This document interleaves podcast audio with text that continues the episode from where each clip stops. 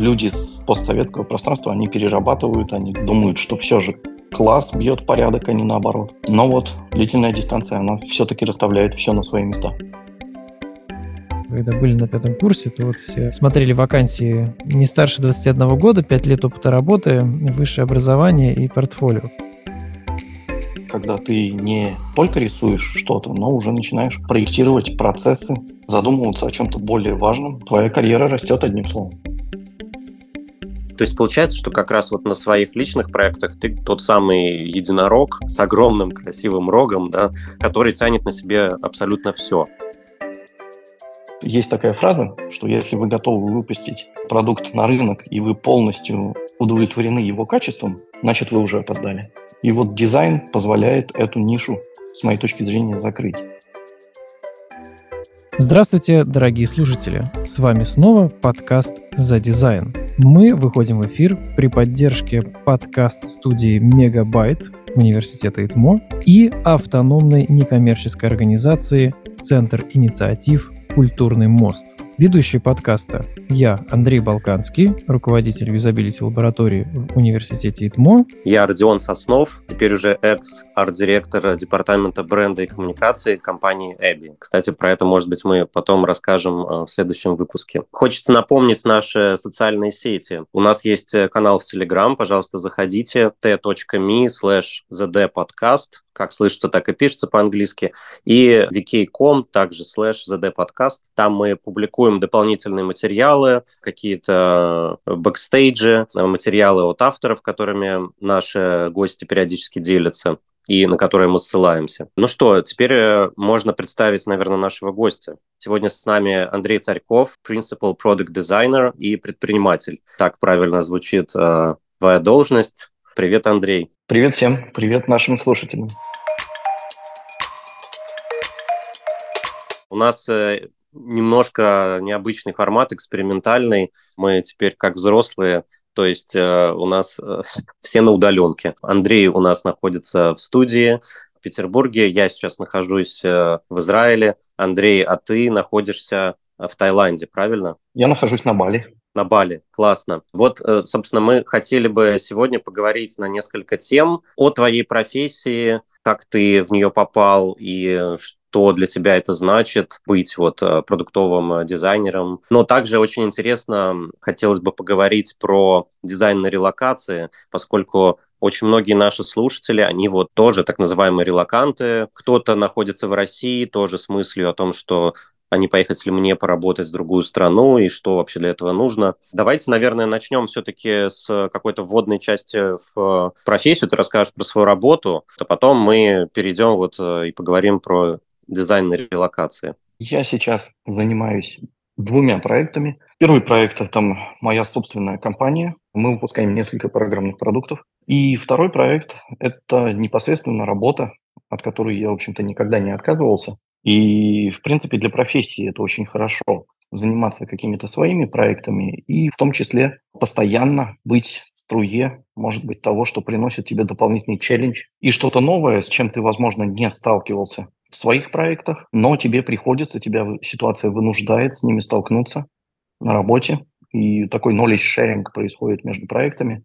Knowledge sharing проходит через тебя, ты впитываешь очень много разной информации, и, соответственно, это сказывается на качестве и того, и другого продукта, естественно, в положительном ключе.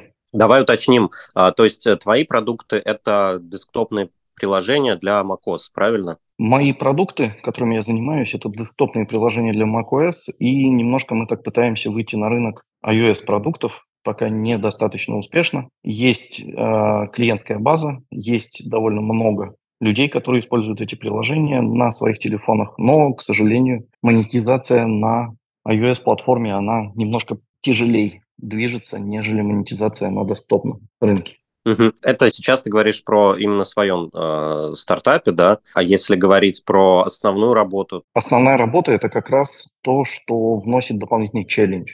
А, мы занимаемся телемедицинским проектом для рынка США, и Customer Base это так называемые seniors. Это люди уже в достаточном таком преклонном возрасте, у которых есть проблемы со здоровьем.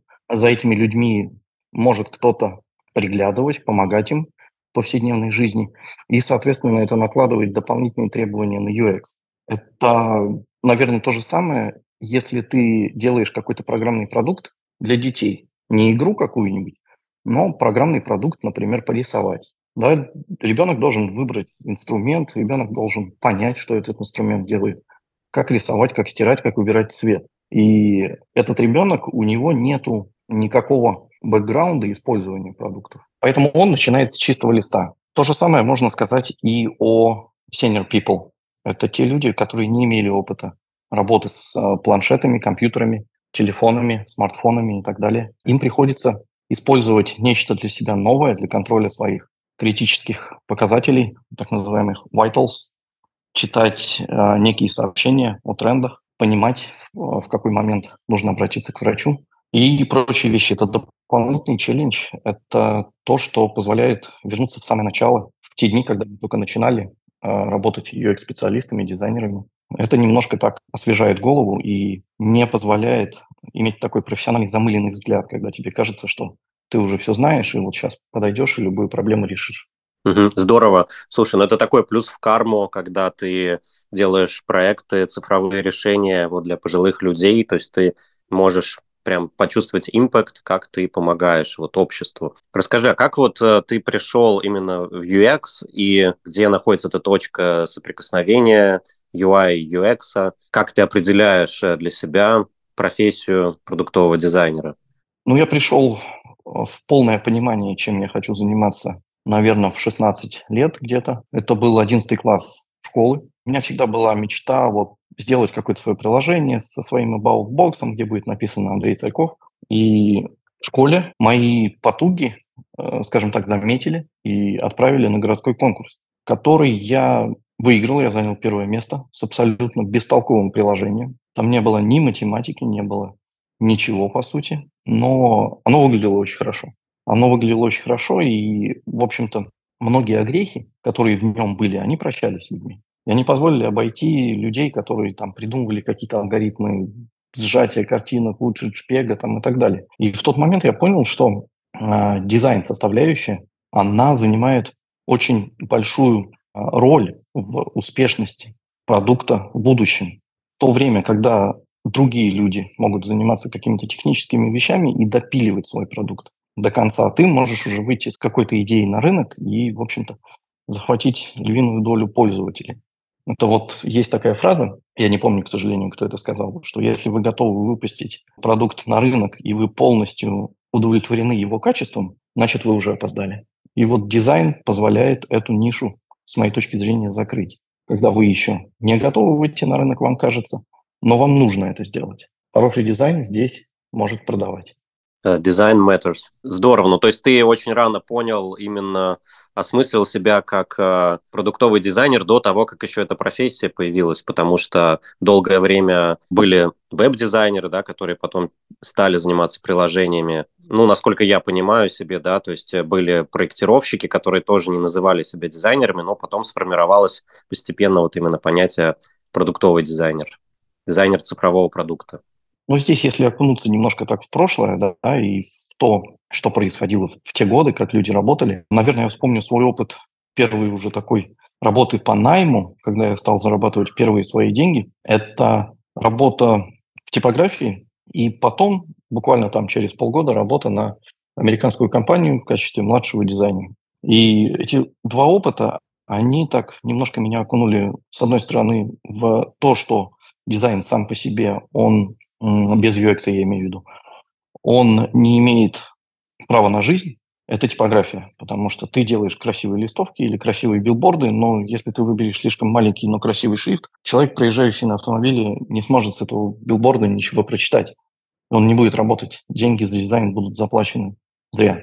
А вторая часть – это корпоративная работа, когда ты становишься таким винтиком на младшей должности, когда ты делаешь, вот именно, наверное, то, что нужно, ты становишься проектировщиком интерфейсов, может быть, где-то даже тестером. Ты смотришь, что сделали правильный дизайн по макету, вот там со всеми пикселями, поинтами и так далее, как ты планировал. Но спустя какое-то время ты развиваешься, ты понимаешь, что, наверное, того, что ты делаешь, недостаточно. Тебе нужно больше коммуницировать, тебе нужно разбираться немножко больше в тех вещах, которые не связаны напрямую с твоей работой.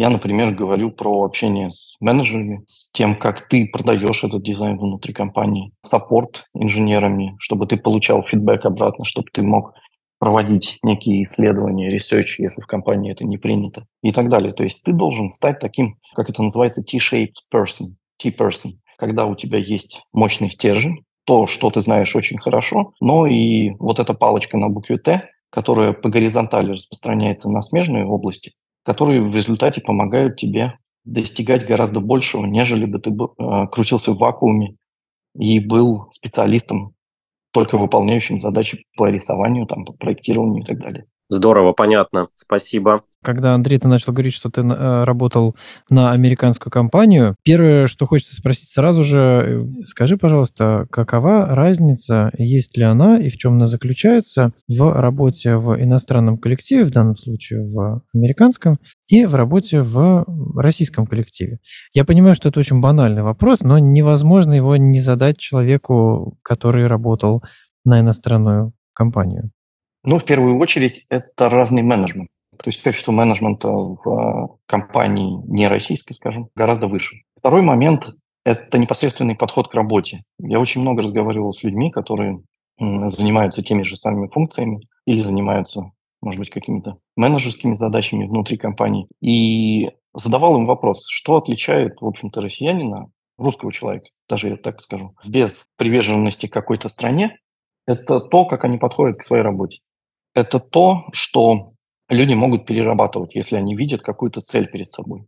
Это то, что у нас люди могут пытаться просчитать все шаги и к какому результату это приведет. То есть это такой overthinking немножко с точки зрения зарубежных коллег. И многие люди, которые эмигрировали в другие страны, но оставались внутри компании, они первое время пытались работать много. Они пытались отблагодарить компанию, скажем так, за этот переезд, если он был желанным. Но в какой-то момент они останавливались, и они отчетливо видели, что их вот это рвение выполнить немножко больше работы, привнести что-то хорошее, что им кажется для компании, оно не срабатывало. Конечный результат был примерно таким же, как он был до этого. Поэтому порядок бьет класс, я бы сказал так. Слушай, это очень интересная мысль. Да, я думаю, это будет очень многим полезно людям, которые возможно, еще это не осознали. Скажи, вот какие были самые большие вызовы в профессии, через что пришлось пройти, чтобы стать принципал, да, старшим дизайнером, что для этого пришлось осмыслить, какой получить опыт, какие ошибки совершить? Самый большой, наверное, челлендж, который был внутри компании, это продавать нужность дизайна, продавать нужность изменений. Потому что зачастую любые изменения, которые предлагаются, да, они натыкаются на какие-то вызовы внутри компании. А зачем мы это будем делать? А как мы это будем делать? А у нас нет ресурсов. А у нас вот сейчас есть некий набор вещей, которые наши клиенты требуют от нас здесь и сейчас. То есть ты должен научиться продавать, ты должен научиться общаться внутри компании, ты должен научиться выходить на правильных людей, не бояться этого. И это в том числе и залог роста, потому что ты повышаешь свой визибилити внутри компании. Мы всегда пользовались этим термином. Очень многие начинают тебя знать, доверять. И твоя работа, она выходит на совершенно новый уровень, когда ты не только рисуешь что-то, но уже начинаешь проектировать процессы, задумываться о чем-то более важном. Твоя карьера растет одним словом. Скажи, а мы можем назвать, э, в какой компании ты работал? Конечно, можем. Это Quest Software американская компания, которая занимается enterprise софтом. А это, кстати, дополнительный челлендж, потому что если приложение не ориентировано на конечного потребителя, массового потребителя, а ориентировано на, грубо говоря, я сейчас очень грубо скажу, систем админов или людей, которые используют софт для каких-то очень прикладных вещей, в этой сфере очень тяжело продавать дизайн, очень тяжело развиваться и очень тяжело, наверное, влиять на процессы внутри компании. Угу. А затем uh, Quest Software, он был приобретен Dell, правильно? И то есть ты какое-то время поработал на Dell. Да, это был тоже интересный опыт. Это, кстати, вдохнуло в компанию такую вторую жизнь, потому что компания, несмотря на то, что и была большая, но нишу, которую она занимала, она была вот все-таки специфической. И многие люди, которые занимались дизайном в то время, они посмотрели на то, как компания может работать с массовым сегментом, какие вопросы они задают, как сделать то, что будет популярно через, скажем, пять лет, а не выпустить что-то, что актуально сейчас, но через два месяца об этом все забудут. Андрей, да, ты упомянул рисование и проектирование. Вот меня зацепила эта мысль. Ты сказал, что если ты повышаешь свою видимость в компании, то ты затем можешь не только а, рисовать, но и углубиться в проектирование. Если я верно тебя услышал, ты можешь чуть-чуть подробнее эту мысль раскрыть? Это очень интересно. В чем разница для дизайнера между рисованием и проектированием? Как ты разделяешь эти деятельности, эти термины, и разделяешь ли? И что под каждым из них подразумеваешь? Ну, здесь на самом деле все зависит от того, какую цель перед собой человек ставит. Если у него цель заниматься, скажем так, UX, пусть даже на какой-то невысокой должности, то этот UX рано или поздно он подтянет некоторые смежные области. И весь твой процесс можно будет назвать проектирование, потому что тебе нужно будет думать не только о какой-то маленькой нише, как продукт выглядит, или, может быть, как кнопка работает, или, может быть, какое сообщение выводится. Тебе нужно будет заниматься вордингом, тебе нужно будет подбирать правильные фразы, которые человека не испугают, не, не отпугнут. Например, если мы говорим об отображении ошибки или чего-то еще. То есть рано или поздно все равно ты переходишь к тому, что тебе надо будет выскочить за рамки, скажем так, рисования. Если ты хочешь продукт сделать удобным, если ты хочешь продукт сделать продуманным, тебе нужно будет подтянуть либо специалистов, которые тебе помогут, это правильный подход, либо сделать естественно, часть этой работы самому. А вот по поводу смежных специалистов, тут же вопрос возникает. А вопрос о единорогах. Это человек, который умеет все. Он умеет и дизайн дизайнить, и код э, писать, и еще там пользовательские исследования проведет, э, глубинное интервью, э, перемешая с онлайн-опросами, и мат-статистикой все это обработает, и вот такой вот сидит один специалист, все умеет. А это прямо как в старых наших хохмах про поиск дизайнеров. Мы когда были на пятом курсе, то вот все смотрели вакансии там, не старше 21 года, 5 лет опыта работы, высшее образование и портфолио. Вот это что, что-то из этой серии. А, скажи, пожалуйста, вот твой опыт э, работы в большой команде. Во-первых, первый вопрос, как правильнее работать, на твой взгляд? Понимаю, что правильно это такой очень тоже размытый кухонный термин, но тем не менее, как работать правильнее, продуктивнее с точки зрения бизнеса? Может быть, есть какие-то градации, там, бедные фирмы могут позволить себе только единорога, который все делает на троечку, но зато делает все, а богатые фирмы позволяют себе там пять специалистов. Или в этом есть действительно производственная необходимость, то есть дизайнер должен писать, уметь код, должен уметь проводить пользовательские исследования, должен там с веб-аналитикой работать и так далее. Как ты считаешь?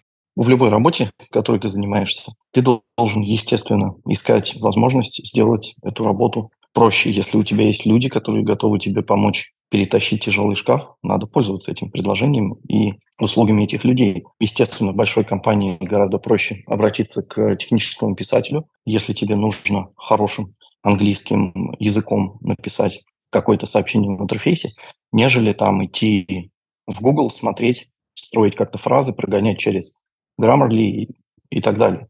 Конечно, нужно пойти к специалисту. Проблема единорогов, так называемых, она, на мой взгляд, связана с тем, что именно компания маленькая. И просто нет выделенных специалистов, которые смогли бы выполнить эту работу. Это на самом деле приносит вред и бизнесу, конечно же, и тем людям, которые работают в таких компаниях, потому что невозможно заниматься всем и быть хорошим специалистом в какой-то области. Это может очень сильно помочь, когда ты находишься в процессе организации своего собственного стартапа. То есть тебе нужно выпустить что-то, тебе надо выстрелить с какой-то идеей, тебе приходится делать много работы, потому что у тебя банально нет денег, у тебя нет клиентов, у тебя нет продаж. А на какие деньги ты будешь нанимать сотрудников, тебе придется какое-то время проработать самому, найти, может быть, кофаундера, который позволит взять на себя очень многие обязанности, очень многие тоже вещи, которые необходимо реализовывать. Но первый этап, вот такие единороги, они могут сдвинуть. На длительной дистанции они, конечно же, не помогут ни одной компании. Это опять к той отсылке, что люди, с, так сказать, с постсоветского пространства, они перерабатывают, они думают, что все же класс бьет порядок, а не наоборот. Но вот длительная дистанция, она все-таки расставляет все на свои места. Кстати, люди, еще такой важный момент из личной практики, люди демотивируются из-за этого, когда они видят, что как бы они не получают никакой эмоциональной отдачи, никакой благодарности, никакого приза за то, что они вот перерабатывают, это их очень сильно демотивирует, и потом они увольняются или просто начинают э, спустя рукава работать дальше. Ну, конечно, выгорание, оно в таком смысле возможно и даже, я бы сказал, неизбежно. Если ты делаешь все для своей компании, у тебя есть стимул не остановиться, не опустить руки, потому что ты знаешь, будущее, возможно, отблагодарит тебя чем-то. Но когда ты работаешь в таком режиме на компанию, у тебя нет горизонта, что появится за ним, какие для себя вещи ты получишь. Вот это очень интересно. Давайте поговорим немножко про твой стартап, так если можно назвать. Ты уже много лет достаточно, да, делаешь э, приложения свои персональные под своим именем.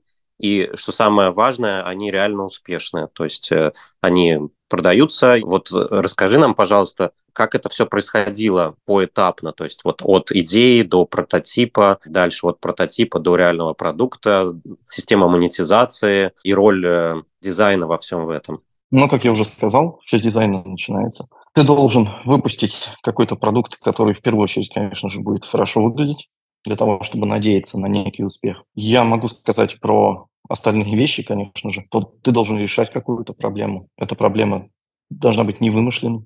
У тебя должен быть запал какой-то на несколько лет вперед, потому что ты можешь столкнуться с тем, что твое приложение будет не замечено остальными и так далее. Вот все начинается с дизайна. Минимум функций, но с той версии, которую ты готов установить себе на телефон, на ноутбук, и использовать каждый день. А, то есть сначала дизайн, потом идея, или сначала идея, потом уже дизайн? Здесь я хочу сказать про равноправие, наверное, дизайна и идеи. Я хотел сказать, что идею не надо развивать очень сильно. Не надо бежать впереди паровоза и а, заниматься так называемым waterflow подходом. Когда ты рисуешь у себя в голове продукт, как он будет выглядеть через 2-3 года, проще заниматься все-таки ну, поступательным движением. Проще сделать все красиво, заложить туда зерно, правильное зерно, основной костяк вот этой идеи и непосредственно развивать дальше и дальше, в зависимости от того, какой фидбэк ты получаешь, в зависимости от успешности или неуспешности продукта. Коллеги, а позвольте выступить адвокатом идеи. А как может идея не быть впереди дизайна? Ведь сначала что-то придумывается на основе там, той самой потребности пользователей, которая закрывается, и потом эта идея оформляется в дизайн. Расскажите мне, как может дизайн идти впереди идеи? Я считаю, что на ранних этапах дизайн очень сильно помогает шейпить идею, потому что идея может быть прекрасной, идея может быть тем, что необходимо сейчас, может быть, даже рынку, но есть какие-то условия, которые не позволяют эту идею вот прямо здесь и сейчас воплотить. Поэтому, приступая к дизайну, ты опять возвращаешься к тому, что ты пытаешься как-то изменить свою идею, подстроить ее под те реалии, в которые ты попал. И этот круг, он может повторяться несколько раз. Поэтому это сплетение, это косичка в моем понимании. Очень крутой образ, косичка, я прям представил себе. Там идея, там дизайн и что-то третье там должно быть. Я думаю, что это просто невероятная работоспособность и вот э, целеустремленность. Конечно, конечно. Здесь ты должен отдавать себе отчет, что ты вот эту косичку бьешь, и ты не знаешь, какой результат ты получишь в конце. У тебя есть только вера в успех. То есть получается, что как раз вот на своих личных проектах ты тот самый единорог с огромным красивым рогом, да, который тянет на себе абсолютно все. Ты тянешь и как бы идею, то есть ты генерируешь смыслы, ты делаешь пользовательский опыт, проектируешь его, ты делаешь и дизайн, ты работаешь над системой монетизации. Правильно я понимаю? Или сейчас у тебя есть уже какие-то помощники, и ты уже распределяешь э, эти задачи? В этом году уже стали появляться помощники, и я очень этому рад, потому что длительное время, конечно, тянуть это все и быть актуальным для пользователя – это практически нерешаемая задача.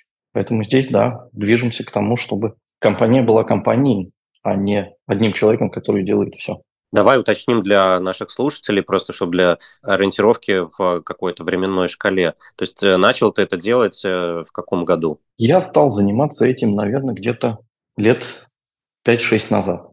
И первые, скажем так, 2-3 года это была боль, это была работа, но не было никакой отдачи.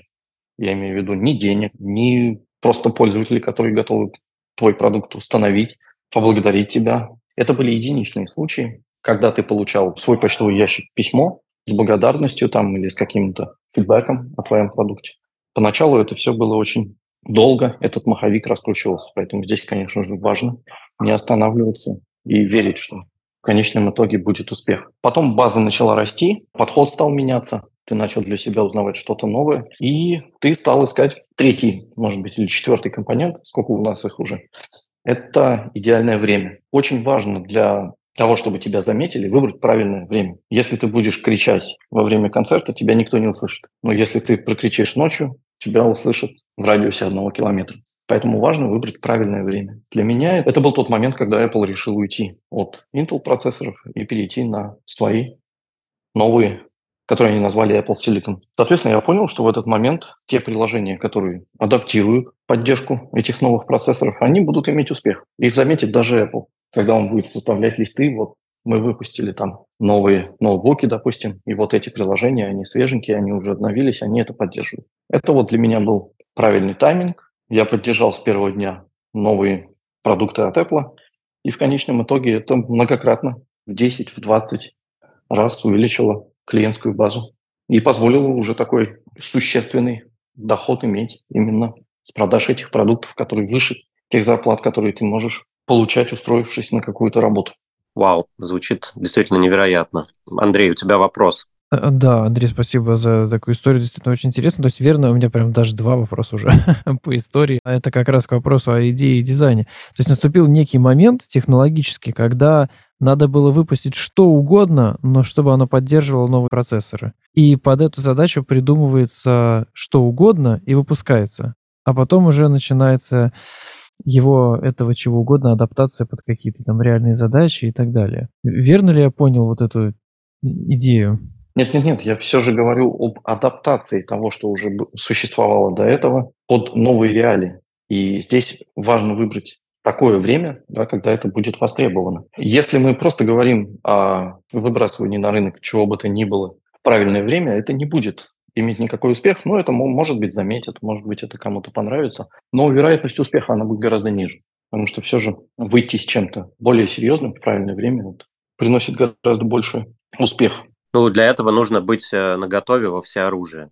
То есть э, выстреливают в такой ситуации те, кто вот находится на старте уже в полной готовности стартовать и финишировать. Да, это опыт вот этих первых, скажем так, трех лет, там моих, когда я только начал этим заниматься, когда ты подготовил уже какую-то базу, которую ты можешь в нужный момент использовать для достижения цели. Андрей, переход Apple на новые процессоры – это было событие непрогнозируемое тобой. Верно ли я понимаю, да? То есть это случилось просто, и у тебя была уже заготовленная база, как ты сказал. А что помогло или как ты решил, что проект нужно не бросать? Вот ты говорил, что первые три года отдачи не было, прибыли не было, но ты продолжал, тем не менее. Как ты определял вот этот момент, ну что надо, надо бросать уже и не тратить время? Или нет, нельзя бросать, все равно когда-то наступит момент. У тебя просто было много свободного времени, и ты хотел этим заниматься как хобби, поэтому не бросал. Или действительно в этом был какой-то бизнес-план. То есть есть риск, что ты будешь вести годами какой-то проект в надежде, что вот что-то произойдет, сейчас вот-вот оно произойдет, вот завтра надо поднажать, и люди устают, демотивируются, а оно, может быть, никогда не произойдет, и нужно было там два года назад уже все бросить и не тратить время. Как ты понял, что нет, не нужно бросать? И были ли в твоей жизни ситуации, когда действительно ты понимал, что нет, надо бросать уже? Ну, конечно же, какие-то проекты нужно бросить, какие-то проекты нужно продолжать. Все зависит от того, какие, наверное, мысли, какие ошибки ты видишь перед собой спустя, там, скажем, год работы. Если ты видишь, что есть некие проблемы, которые можно исправить, соответственно, пойти на новый виток, получить новый шанс, ты должен продолжать работу. Если ты видишь, что все, ты сделал все, что мог, что ошибок, как тебе кажется, нет, и вернувшись там на год назад ты бы сделал все ровно так же, как и сейчас, тогда нужно бросать. Ну, а когда ты выходишь на какой-то уровень выше, когда у тебя есть какие-то конкурирующие проекты, то там все гораздо проще. Все не успеть, что приносит меньше денег или меньше удовольствия, ты просто выкидываешь. Мне кажется, что здесь вот э, еще очень важно влияние среды, да, вот ты упомянул про конкурентов, то есть если ты видишь, что кто-то пытается за тобой угнаться, кто-то пытается там зайти на твою полянку, это значит, что ты все делаешь правильно, да, то есть это значит, что есть спрос, есть рынок, есть конкуренция. Ну, здесь немножко ловушка такая, если плясать именно от конкурентов, но не оценивать рынок как таковой. Кто-то может делать, кто-то может, как ты, выпускать какие-то продукты, которые занимают вот эту же самую нишу, верить в успех, двигаться дальше, и вот вы втроем, три одиночества там движетесь, смотрите друг на друга, радуетесь, может быть, каким-то успехам конкурентов или неудачам, но в целом вы крутитесь в очень маленьком секторе рынка, где дальнейшее движение, оно просто невозможно, и надо остановиться. Поэтому здесь, конечно, нужно подход немножко по-другому строить. Нужно оценивать рынок по мере своих возможностей более реалистично. Какие советы ты бы дал молодым дизайнерам, которые хотят запустить свое приложение? А вот давай ну, сфокусируем э, приложение для э, iOS, для iPhone. Что ты им посоветуешь? Как быть, если они реально об этом мечтают и хотят выпустить свое приложение? Ну, первое, это нужно найти проблему, которая есть у вас, которая есть, может быть, у ваших друзей. Эту проблему ваше приложение должно для них решить. Это, в общем-то, самое важное. Когда ты делаешь любую работу, важно понимать, для чего ты ее делаешь. Также и здесь важно начинать с правильной мысли. Второе, это, как ни странно, надо выбрать самую узкую нишу. Там, где нет на данный момент конкурентов. Потому что если вы сразу полезете там, с играми для детей, допустим, их тысячи, миллионы, вас не заметит точно никто. И денег для того, чтобы продвигать себя, у вас нет. Но если вы возьмете нишу маленькую, в ней будете работать, у вас появляется хоть какой-то маленький шанс. На каком-то этапе вам придется из этой ниши, конечно, выскочить и переделать ваш продукт, но на первом этапе это очень важно. Не бросаться сразу делать что-то глобальное. Третье – это приготовиться, просто приготовиться к тому, что вы будете работать, работать и работать. Если в таком режиме вы не можете долго жить, если вам нужны какие-то постоянные стимулы для того, чтобы продолжать, то, наверное, это занятие не для вас. Звучит как приговор. И четвертое – это слушать. Слушать остальных людей. Потому что самому придумать все невозможно. Можно очень долго работать, заниматься овертинкингом, но не прийти ни к чему. Ищите проблемы других, ищите, может быть, что-то, что подтолкнет вас самих на идею. И вот, кстати, раз мы с релокацией начали наш разговор, очень сильно помогает, когда человека бросают совершенно в другую стихию, совершенно в другие условия жизни – он видит совершенно другой набор проблем, которые, возможно, стоит решить, сделать для этого приложение или какой-то сервис. Для тебя это все новое. Это немножко так расширяет горизонт твоих возможностей в плане генерации идей. Угу. Выходить из зоны комфорта, да, я бы так резюмировал. По своей воле, либо не по своей воле.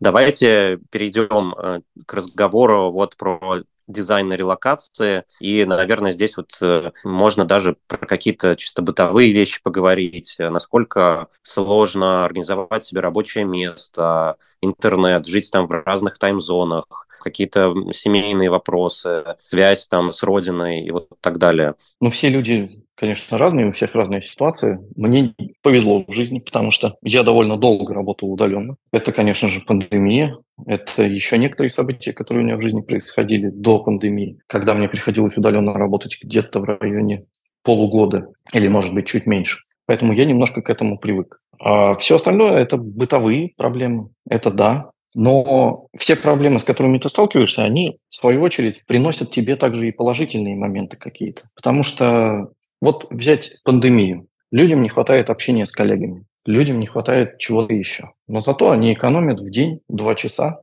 на стоянии в пробках и так далее. Поэтому умение видеть в ситуации что-то новое, что тебе поможет, что тебя будет стимулировать, это очень важно. Я скажу, что для меня, конечно, самые большие проблемы вызывала именно, может быть, бытовая составляющая этого. Очень много вещей изменились в мире за этот год. Там невозможно заплатить карточкой, например. Тебе нужно подумать, как открыть счет, где тебе его откроют, как ты получишь деньги там и так далее, и так далее. Вот это тебя очень сильно сбивает от рабочего процесса. Но когда ты все свои проблемы решишь, когда твоя жизнь будет поставлена на какие-то рельсы, где у тебя есть и расписание, где у тебя есть некая каждодневная рутина, все вернется на круги своя, но как плюс ты получишь еще дополнительные идеи, дополнительное время, которое ты можешь провести со своей семьей, узнать что-то новое и зажить продуктивной жизнью. Андрей, в связи с релокацией, некоторые дизайнеры сейчас, пребывая за рубежом, продолжают работать на российские компании.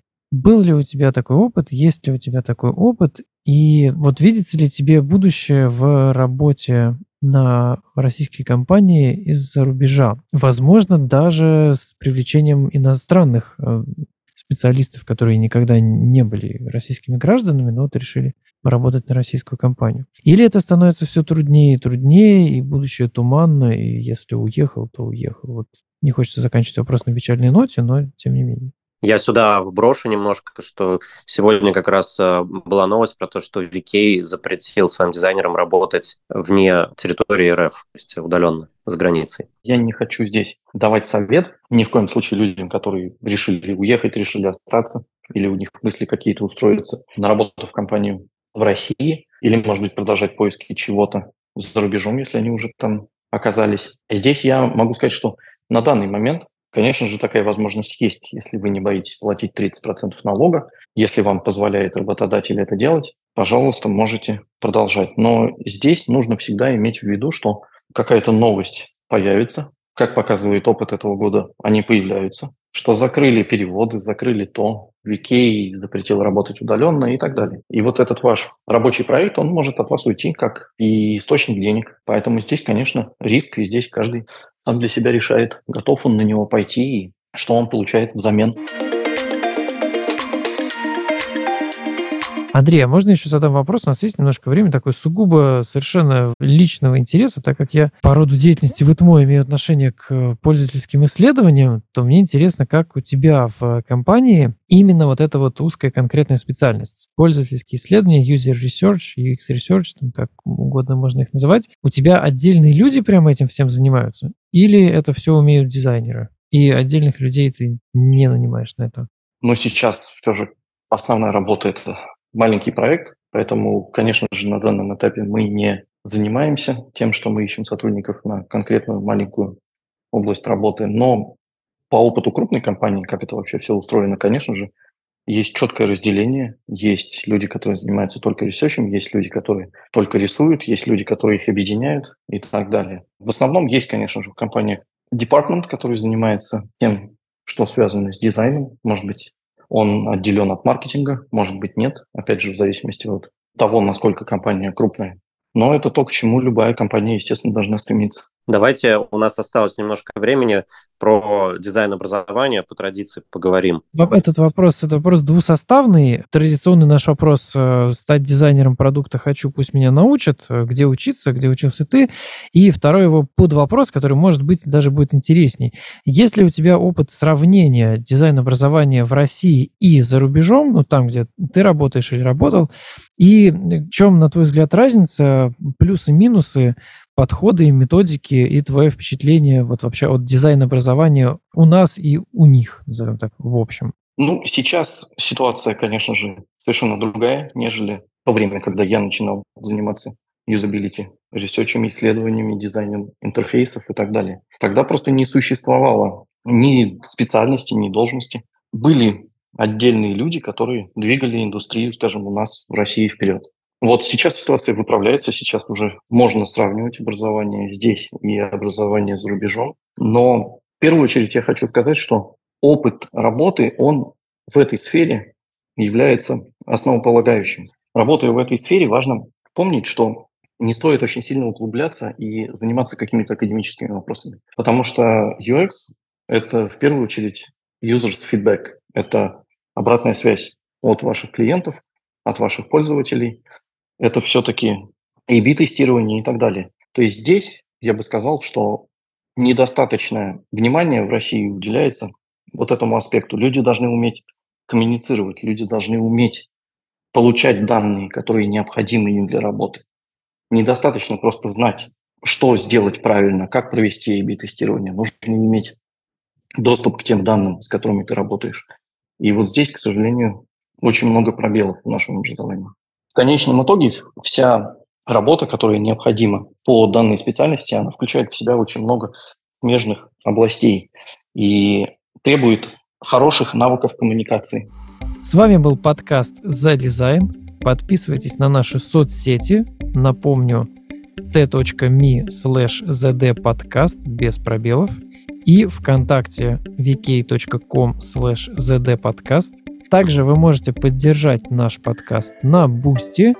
Ссылку на наш аккаунт в Boosty можно найти в описании нашего телеграм-канала и в описании нашей группы ВКонтакте. Сегодня мы общались э, с Андреем Царьковым, Principal Product Designer, так звучит его должность, ну, то есть старший продуктовый дизайнер, и также Андрей IT-предприниматель. Спасибо большое, Андрей. Всех рад был слышать. Всем доброго дня. С вами были традиционные ведущие подкаста. Я Родион Соснов. И я Андрей Балканский. До новых встреч. До новых встреч.